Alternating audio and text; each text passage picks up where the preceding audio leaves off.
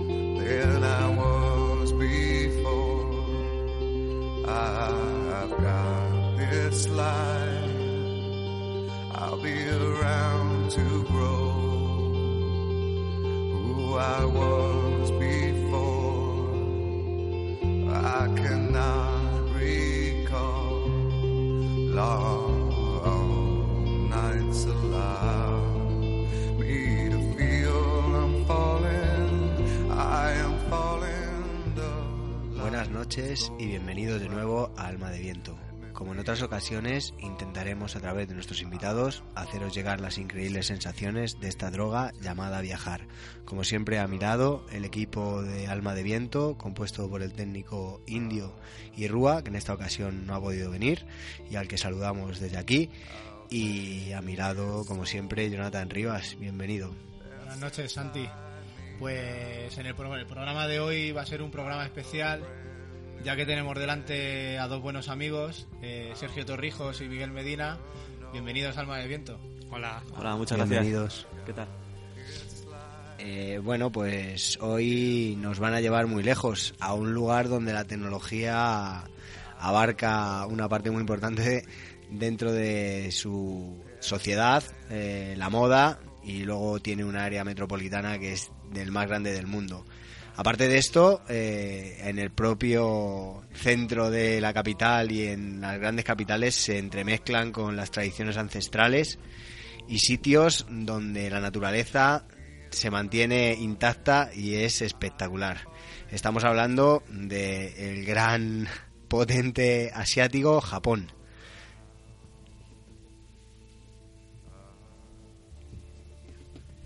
Bueno, estuvisteis 15 días por tierras japonesas, que puede parecer poco, pero os dio tiempo a conocer bastante.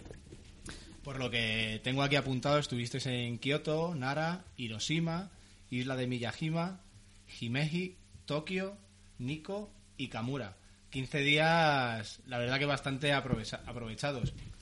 Que, ¿cuál, ¿Cuál fue el motivo por el que decidisteis ir a Japón? ¿Qué, qué os llevó a decidir ese destino? Bueno, eh, yo personalmente es un país que me lleva apeteciendo ir desde hace mucho tiempo. Y bueno, en ese momento eh, bueno eh, surgió el tema de hablar de dónde nos íbamos de, para conocer qué destino queríamos conocer. Y, y, bueno, vino Miguel, me dijo que si nos íbamos a Japón. Y la verdad de primeras me asusté un poco, me, me impresionó un poco el hecho de decir, no, no vas en serio, esto es, es, coña, ¿no? ¿no? No está diciendo de verdad porque al final es pasta, ¿no? Y, tiempo y bueno, que es un viaje largo. Y bueno, eh, al final me dijo, venga, vamos a, vamos a mirar vuelo, vamos a mirar alojamientos y, venga, nos vamos para allá. Y bueno, yo ya te digo, me costó, me costó creérmelo. La locura. Fue un poco en plan de improvisación. Estábamos hablando por, por teléfono. Había vacaciones disponibles. Y dijimos, venga, ¿dónde nos vamos? Japón. Voy a estar, la locura. ¿Qué, qué es lo que os llevó? Porque claro, Japón, eh, para yo, mm, bajo un punto de vista, me parece que bastante objetivo, creo que Japón es como el grande de Asia. O sea, eh, los toda la moda y todas las tendencias que se llevan en todo Oriente parece que salen como de allí, de Japón. ¿Vosotros o- o- os llama eso la atención también? Ya que, no sé, os llama más la atención la, la tendiente asiática que la tendiente occidental o A mí desde siempre me ha llamado mucho eh, la tendencia asiática, desde pequeñito me Eh, gustaba artes la cultura. o- Yo a ese nivel no, él sí que, Miguel sí Yo que ha- sí que hice de pequeño judo, pero Japón, en principio, tengo que confesar que no es un destino que a mí me llamaba mucho la atención. Y ahora, mm, si no llego a hacer ese viaje, me hubiese arrepentido el resto de mi vida. Ajá. Sí, la verdad que le picó ahí un poquito, siempre hay un, de que hay que ir, hay que conocerlo, yo tenía ganas y bueno, al final mira, se, se improvisó y sobre la marcha salió un viaje bastante bastante chulo. Yo sí que, que sé bien que, que a Sergio le movía mucho ir a ir a Japón porque es un fanático del mundo del mundo manga y Anda. Un poquito, un poquito me y, sí. y creo que ese, ese viaje le hacía muchísima ilusión. Sí, la verdad es que ¿Cómo- sí. ¿Cómo viviste allí aquel mundo de, de cómic, de dibujos animados?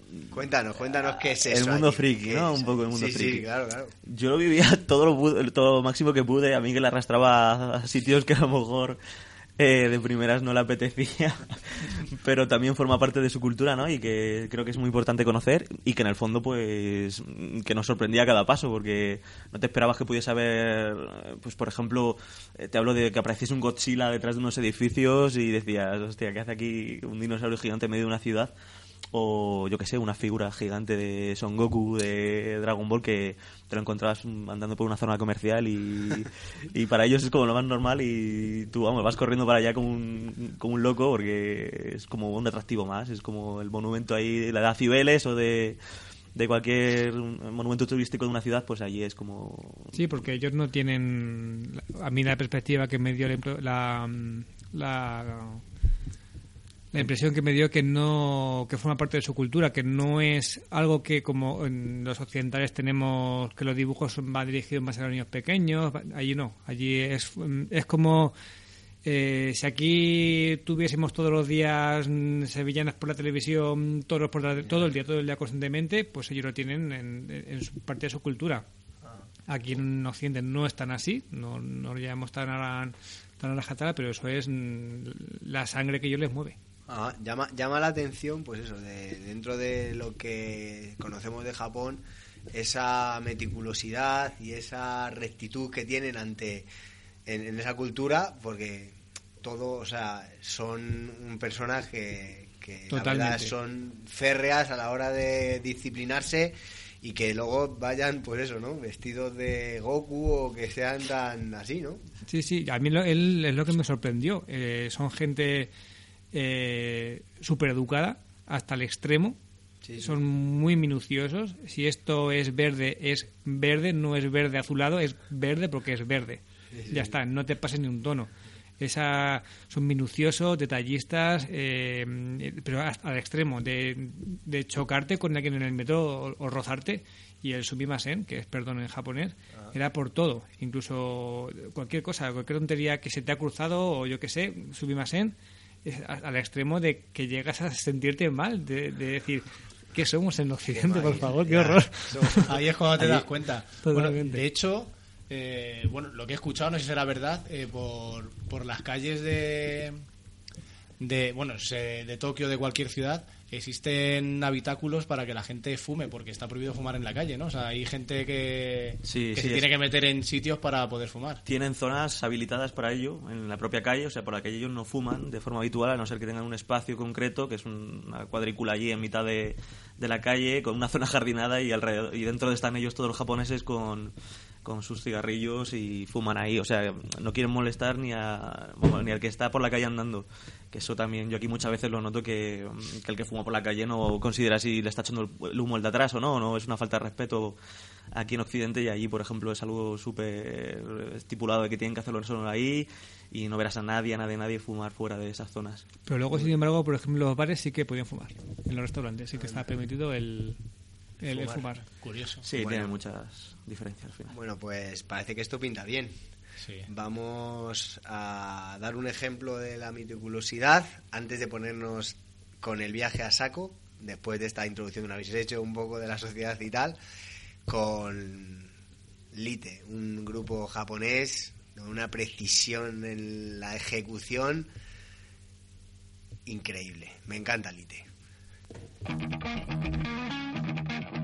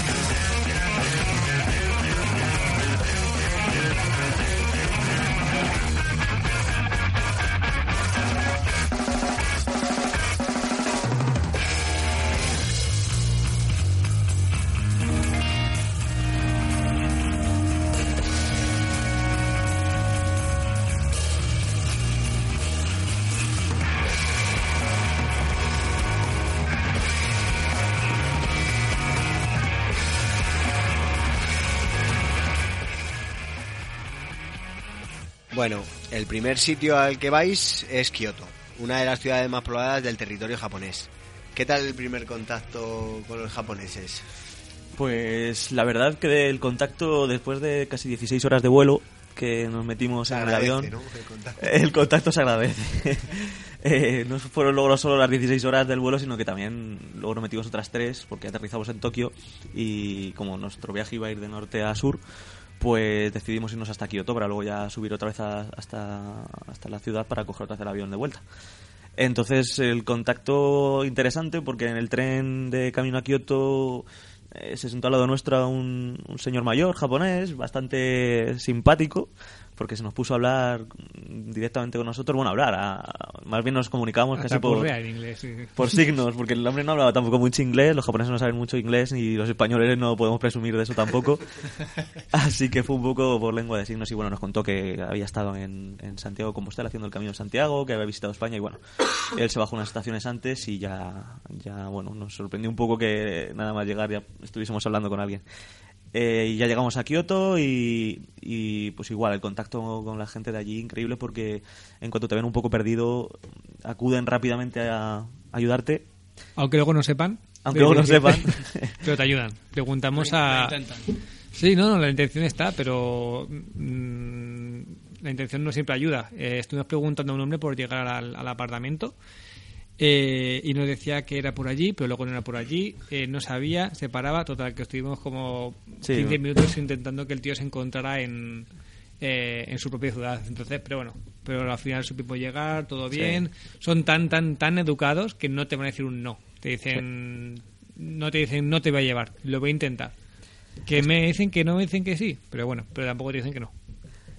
Que, que en Kioto vais allí por alguna razón, hay algo que ver, algo hay, simplemente. hay muchas cosas que ver en Kioto, es una Pero ciudad enorme. eh, en cuanto a, me refiero a cosas de cultura, yo que sé, algún templo, alguna Sí. ciudad Sí, hay en- yo sé, cosas de por allí, no sé. En Kioto, vamos, yo tenía muchas ganas de ver el Templo Dorado y el Templo, plate- templo Plateado, perdón.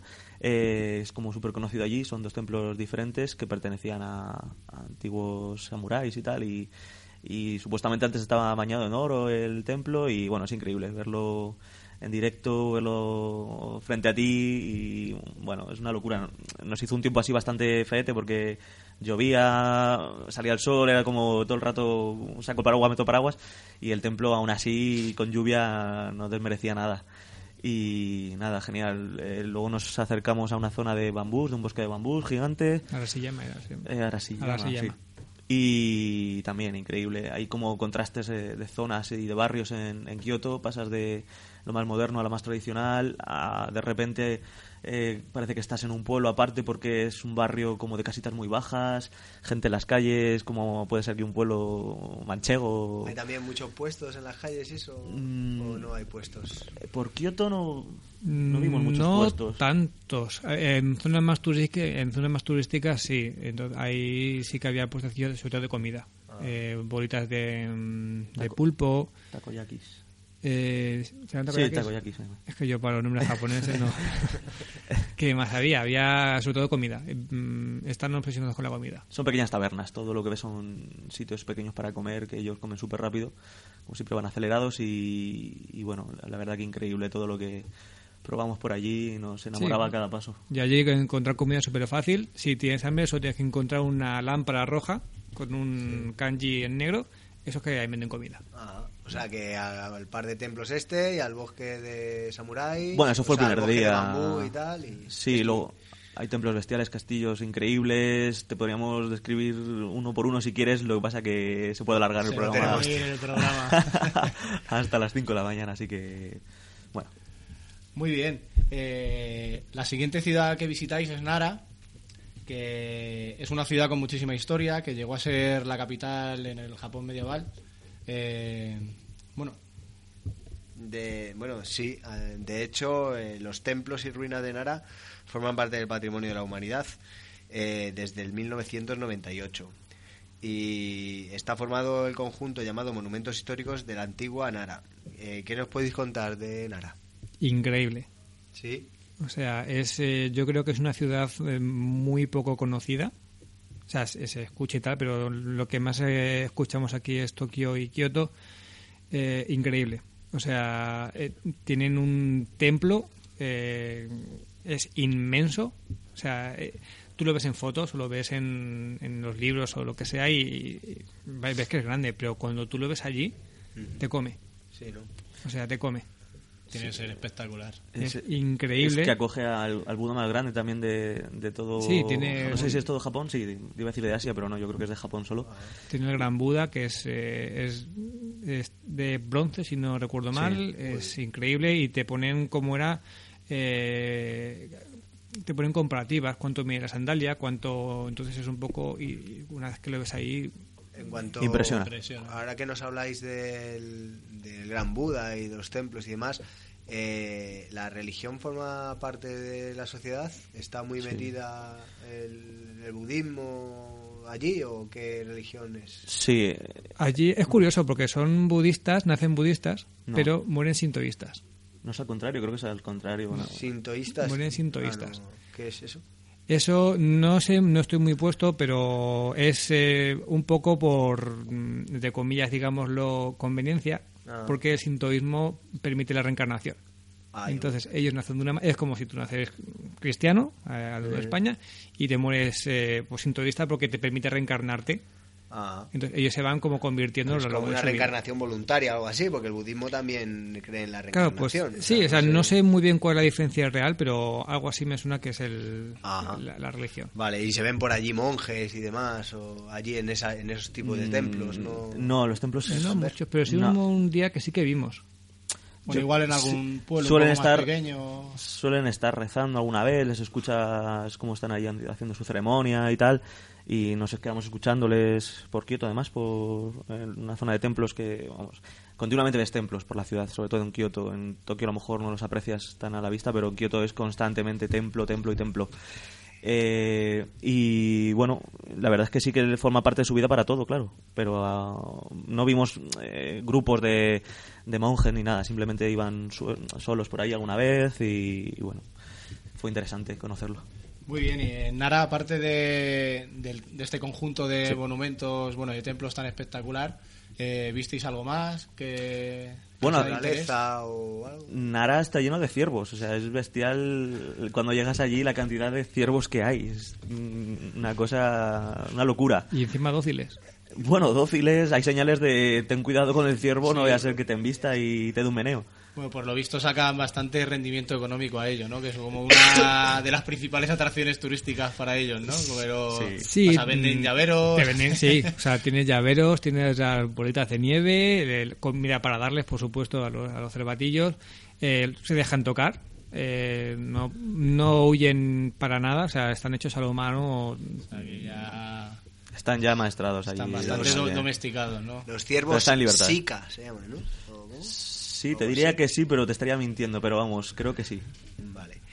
Bueno, pues después de, eh, de estar en Nara, viajamos unos 360 kilómetros y vamos a parar a uno de los platos fuertes de vuestro viaje, ¿no? Que fue Hiroshima, donde el bombardeo de- del 6 de agosto del 45 por parte del ejército estadounidense.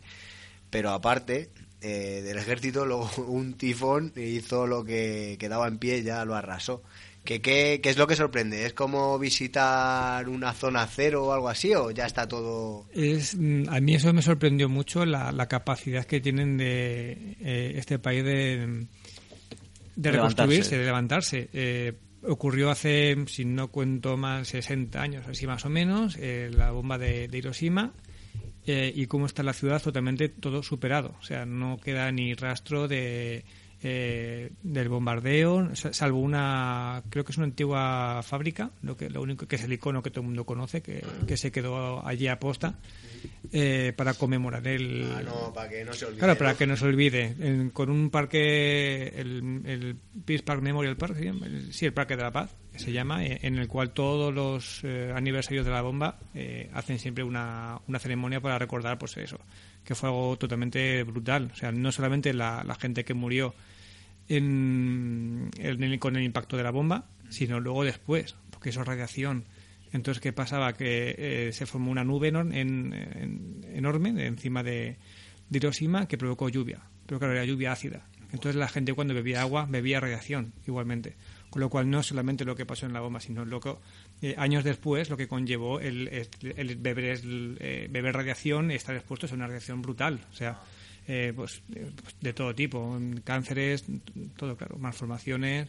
Fue y es lo que me asombra de, cómo la gente no guarda ese rencor entre comillas, sino que ha sabido superarlo súper bien, muy muy rápido, eh, reconstruir la ciudad y, encima llegar pues eh, a, a acuerdos de paz y, es un ejemplo a, seguir de cuando hay que saber también rendirse, cuando no tenemos que obcecarnos a mí eh, en, en algo- en un empeño, es decir, no, no conlleva nunca nada y ellos se dieron cuenta que realmente por lo que hacen era absurdo. Entonces yo creo que es lo que una guerra es lo que es, absurdo. O sea, Ah, no- Sí. Bueno, y aparte de rendirse como aceptación, ¿no? O sea, al final ellos, en vez de resignarse, pues dijeron, Claro, vamos sí. para adelante, vamos a Y yo creo que ahí también va un poco el espíritu de esta religión eh, budista que, que lo que hace es mirar hacia adelante, no pensar ya en lo que ha pasado y decir, vamos a vivir el presente que es lo que tenemos ahora, vamos Claro, a levantarnos. Ah.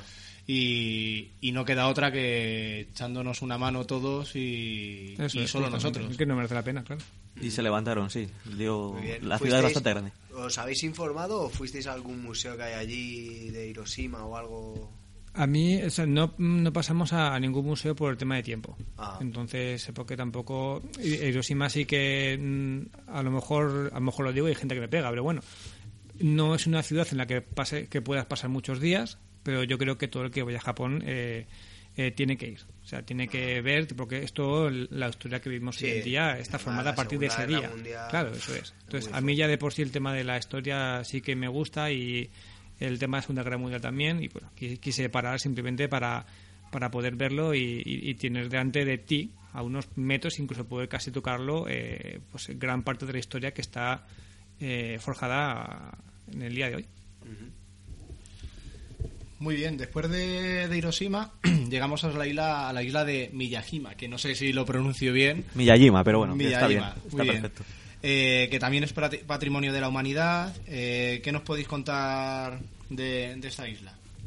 Bueno, la verdad es que nos lo tomamos como el momento de parar, ¿vale? Eh, El viaje era de 15 días, desde que llegamos a Kioto hasta que llegamos a Miyajima habían pasado como la mitad del viaje y dijimos que era el momento de descansar un poquito, es una isla eh, pequeña y, y allí echamos ya los restos y dijimos, venga, vamos a coger aquí, en vez de un alojamiento de esto de bajo coste, vamos a, a pagarnos un, un buen sitio. Entonces allí había, en mitad de la isla hay como una especie de, de alojamiento bestial, eh, que con, un ryokan, eso, perdón, eh, que es un típico japonés y que tenía, que tenía onsen, que son los baños también característicos de, de allí, de Japón.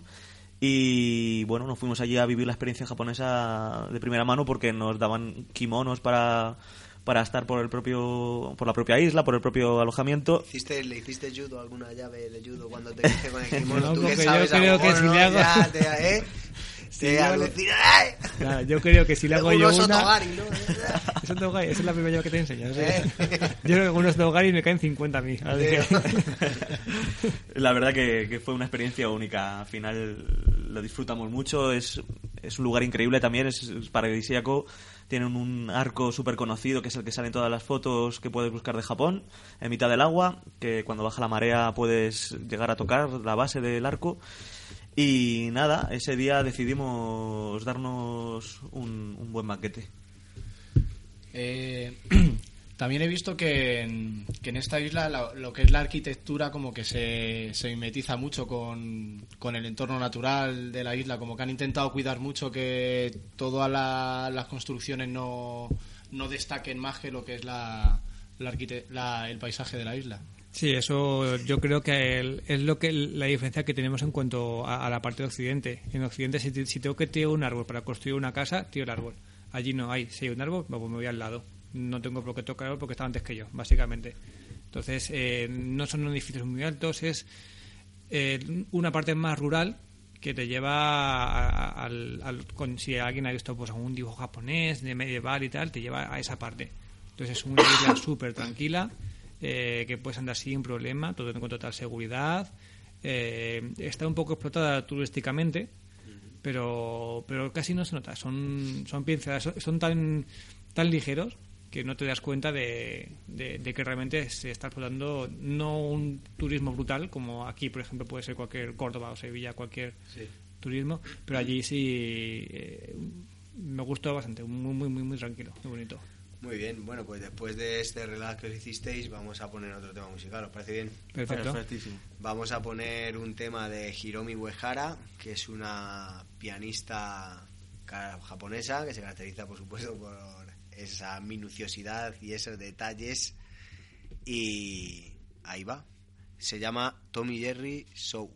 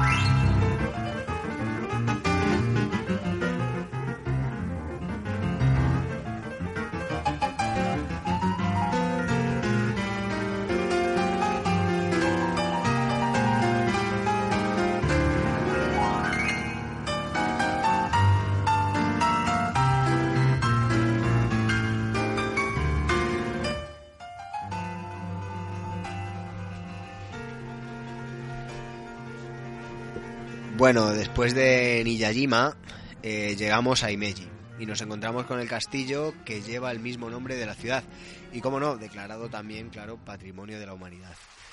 Es una de las estructuras más antiguas del Japón medieval. ¿Es tan espectacular cuando estáis allí? espectacular. Bastante, o sea, el, tal y como lo ves, eh, cuando llegas a, y te encuentras con él es bastante grande. O sea, a mí es muy bonito. eh, y el, para los que no sepan cuál es, eh, seguramente que todos hemos jugado o hemos visto un videojuego hace mil millones de años, que era de un ninja que iba de árbol en árbol tirando estrellas de, ma- eh, estrellitas de ninjas. Shinobi. No recuerdo. Shinobi, yo creo que es. pues ese es el castillo, cuando aparece la intro del juego que hace una tormenta, ese es el castillo de, de Imeji. Y creo que también sale en el videojuego este de Pang, de las recreativas, sí. de los niños disparando para arriba, pues creo que también es Sí, el, una de las imágenes en una de las pantallas. es el castillo de Imeji, creo, ¿eh? si no me equivoco. es el castillo de Imeji. Y la verdad es que eh, por dentro, bueno, pues nos llevamos un poco de charco, porque sí que es cierto que Es bastante caro. es un poco, sí, era, era, era caro, y, eh, pero bueno, ya que dijimos, pues ya que será caro, es patrimonio de la humanidad, eh, será por dentro, pues no, pues a mí me lleva un poquito de desilusión y, y creo que, bueno, pues no, no fue un dinero que podemos haber gastado en otra cosa, pero bueno, eh, para los que vayáis a ir, si queréis pasar, pasad, pero si lo podéis ver por fuera, es gratis y muy bonito. Austero total. Es austero completamente, no solo vas a disfrutar un poco de cómo eh, tenía la perspectiva del japonés antiguo de cuando luchaba, era una fortificación bestial. Entonces ves por dónde ellos miraban para disparar, o cómo hacían, si tienen que defender todo el castillo. Pero vamos, Las vistas increíbles, eso sí. Las, las vistas luego de la ciudad son increíbles, así que, que sí, que sigáis yendo, que está muy bonito. Bueno, todo lugar tiene su, su encanto. Eh, ahora nos, nos vamos a adentrar en, en una de las ciudades, bueno, en la ciudad más poblada del planeta, Tokio, con 13 millones de habitantes, que a mí me parece una auténtica barbaridad. O sea, no me imagino una ciudad con tantos millones de habitantes.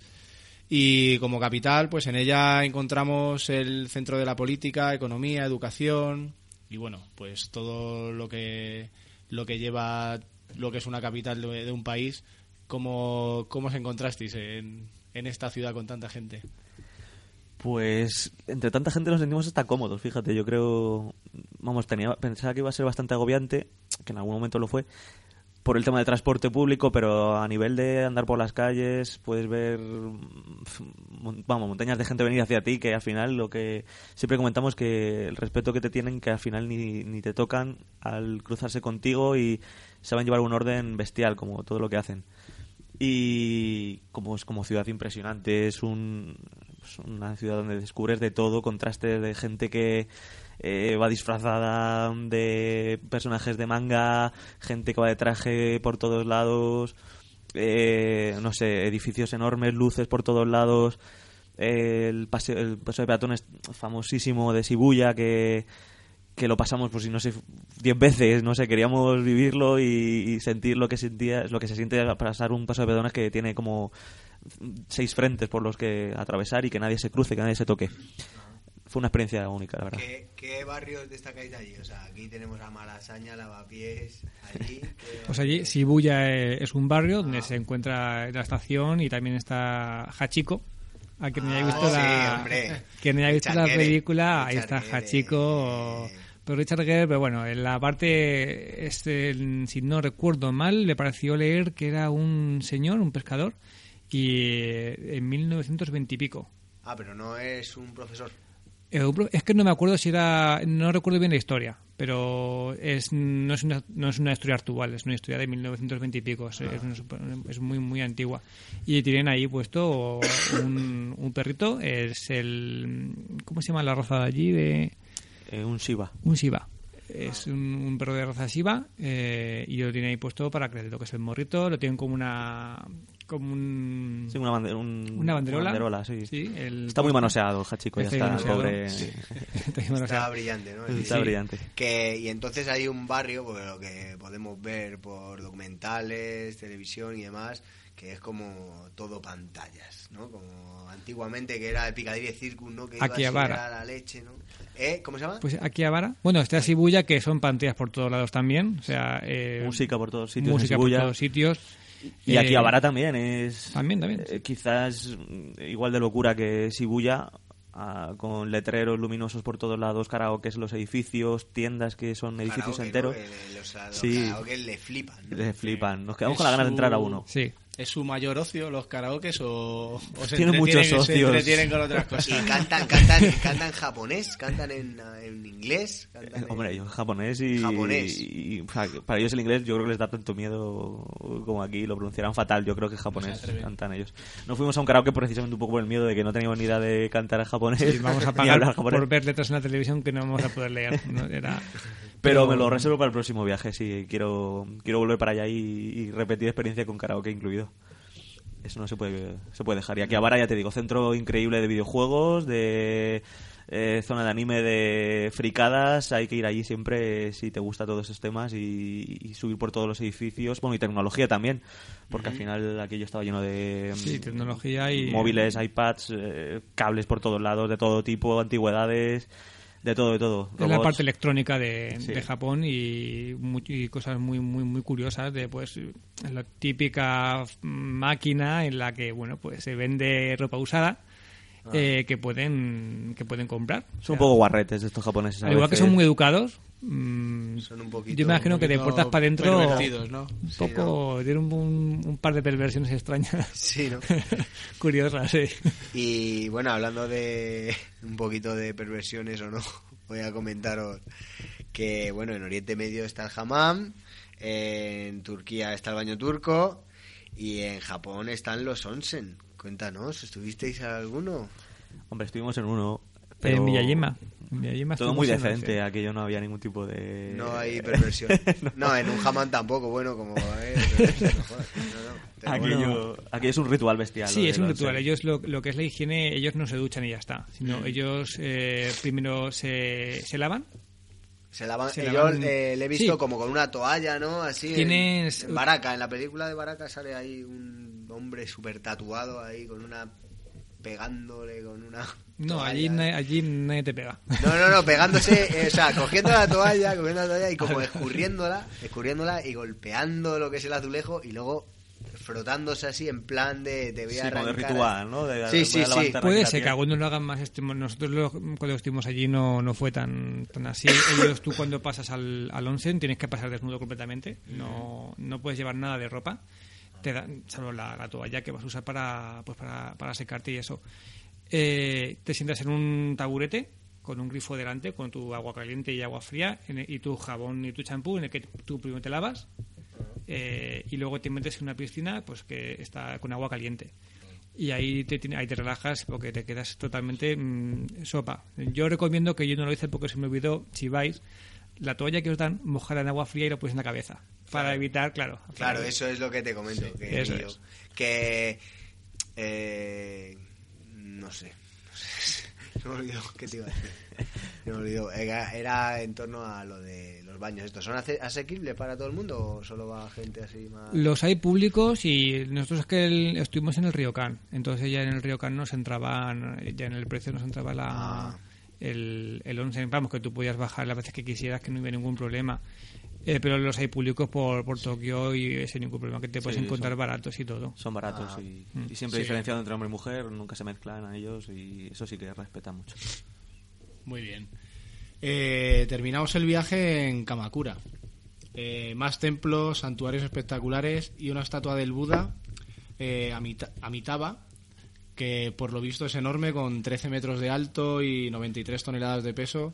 Tiene que ser algo increíble estar allí debajo de aquel, de aquel monumento.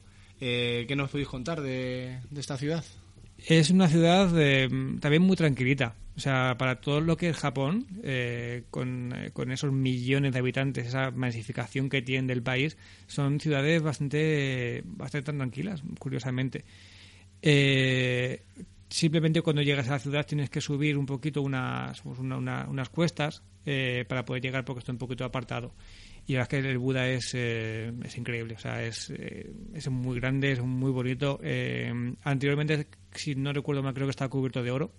Ya, pues con el paso del tiempo ya no, porque creo que tiene como data del mil, y, o sea, tiene un mogollón de años, tiene un porrón de no sé cuántos, pero eh, más de 500 sí creo que sí que tenía y, también mm, había gente, hay lo típico que tú puedes hacer tu, tu oración, tienen para que compres una varita de incienso y la pongas en unas fumerolas que tienen allí delante del Buda y para que hagas el ritual un poquito del... Hicimos todos los rituales posibles. Los rituales. En budistas no volvimos pues porque nos faltaba Falta un tiempo, pero tiempo si ahí. no- tiempo, sí. Bueno, al final lo que hay que hacer en todos los viajes, ¿no? Intentar exprimirlos a tope y saborear la cultura de, Sí, totalmente. de cada país. y no sentirte turista, sino sentirte habitante, que al fin y al cabo para mí eso es lo que es viajar.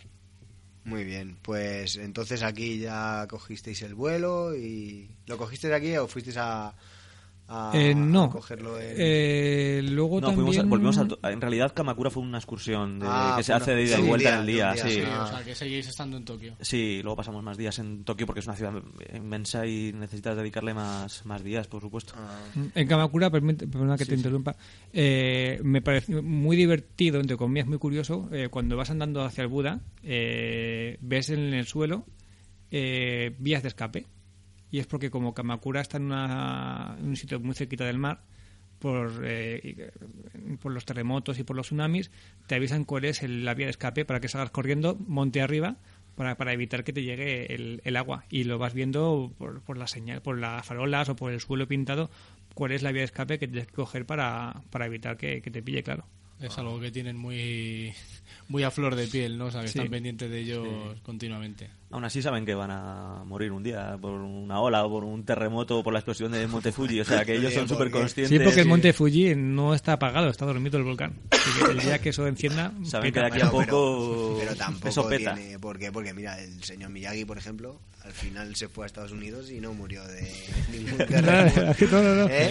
Escapó a tiempo. estuvo ahí con Daniel Laruso eh dando cera puritera que bueno pues entonces que un viaje para repetir supongo no Sí, yo Totalmente. lo he dicho antes que volveré, no sé si a largo plazo o corto plazo, espero que a corto.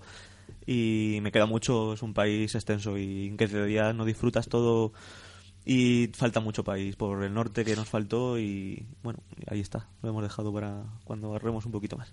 Bueno, pues nos vamos ya y nos vamos de Tokio. No quiere decir que nos vayamos del programa, pero sí que vamos a poner otro temita más, un poquito más animado, de un grupo que se llama Rega, como siempre, sintiéndolo mucho, pero a mí los japoneses lo que me tira es lo instrumental y lo progresivo, así que aquí os dejamos otro tema de Rega.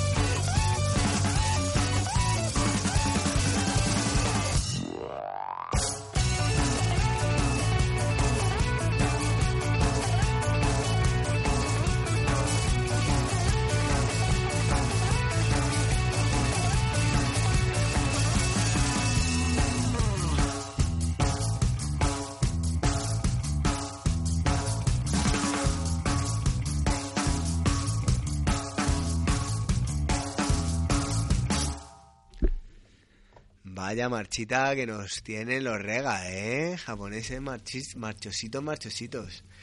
Bueno, que vamos a recuperar la seriedad un poco porque es que esto es un cachondeo. Que bueno, voy a haceros una pregunta que me gusta hacer a mí a todos los viajantes, viajeros que vienen por se pasean por aquí. Y es una cosa que a mí me llama la atención, que haya gente que le puede llamar o que no. Yo siempre que voy a viajar me acuerdo mucho de, del libro o de la música que escuché, ¿no? Y cuando estoy por allí y tal, no sé, vosotros a lo mejor no. Si es que sí, pues contadme un poco, a ver qué escuchasteis, qué leísteis, qué aparte de la guía de Japón. ¿Qué, qué, qué- ¿Os acordáis de algún CD, algo que digas, esto me recuerda a mí a Japón?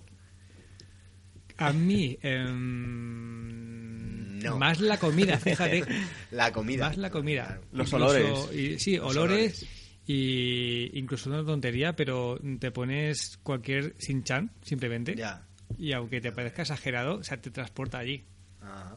A lo mejor libros no, porque es complicado en los kanjis, pero... No, pero me refiero a, por ejemplo, a mí eh, Murakami, por ejemplo, es japonés. Entonces yo cuando lees, estás leyendo pues en, la, en el barrio que habéis contado de Shibuya o en, en Tokio, hay una, una que se llama eh, After Dark que se desarrolla en Tokio en una noche, ¿no? Entonces, pues no sé si es exactamente en Tokio o en otra ciudad grande. Y, bueno, pues joder, pues a mí me transporta allí y eso que no lo conozco, pero vamos, más o menos me imagino. Me refiero a, a eso, ¿no? Al hecho de, de haber leído un libro, aunque sea un libro, pues me dice, joder, pues me leí eh, La Colmena. ¿Sabes lo que te digo? Y yo cojo la colmena. Para hacer y me ameno el viaje. ¿Eh? Para hacer ameno el Para viaje, hacer ¿no? ameno el viaje, no, claro, la colmena, pues, y, joder, que sea, ¿sabes? Tío? O sea, yo me acuerdo que. Yo me acuerdo que estuve en. Yo creo que me leí ahí. Bueno, eh, cuando estuve en Laos por ahí, pues me leí un libro que era de un escritor español, cuyo nombre no quiero acordarme o no me acuerdo ahora mismo, pero me yo que sé que cuando le cojo a ese escritor digo joder este estaba yo allí en Laos por allí dando una vuelta pero vamos que si es que Tenemos que confesar que no, no llevamos no. ningún No, libro. la verdad es que aparte íbamos con un- que 15 días íbamos con una mochila de mochileros, con lo cual poquito podíamos meter. ¿Que podemos llevar un libro? Pues sí, la verdad nos los metimos y y íbamos pensando más en ir estudiando lo que íbamos a hacer, lo que no íbamos con el tiempo justo. Y ya te digo, al final sí, que nos. también 15 días es poco ¿no? Sí, Sí. tiempo para relax, la verdad es que había, había poco. No había mucho. Era así mucho trajín para arriba, para abajo, transporte arriba, transporte abajo. bueno pues Bueno, nada hay viajes que seguiré no- intentándolo que no dejan tiempo para Hay que más leer más, hay que leer leer. Sí, señor. Eh, sí que es verdad que es posible que muchos de nuestros oyentes se estén mordiendo las uñas por, por saborear un, un viaje como el que habéis hecho vosotros y tener la experiencia que es salir de nuestras fronteras y, y no saben, no saben qué, qué se siente al, al viajar. Eh, ¿Qué les diríais para motivarlos? ¿Qué es lo que mueve a vosotros a la hora de, a la hora de viajar? pues que tienen que ir a donde les nazca. Yo, para mí era un sueño ir allí y al final lo cumplí y no me arrepentiré en la vida. Y si lo hubiese dejado, lo hubiese dejado. Seguramente no hubiese ido por tema económico y quizá al paso de los años tampoco me hubiese animado por, por la pereza de que, ostras, que viaje más largo, que, que, que perecilla meterte tantas horas de vuelo y tal.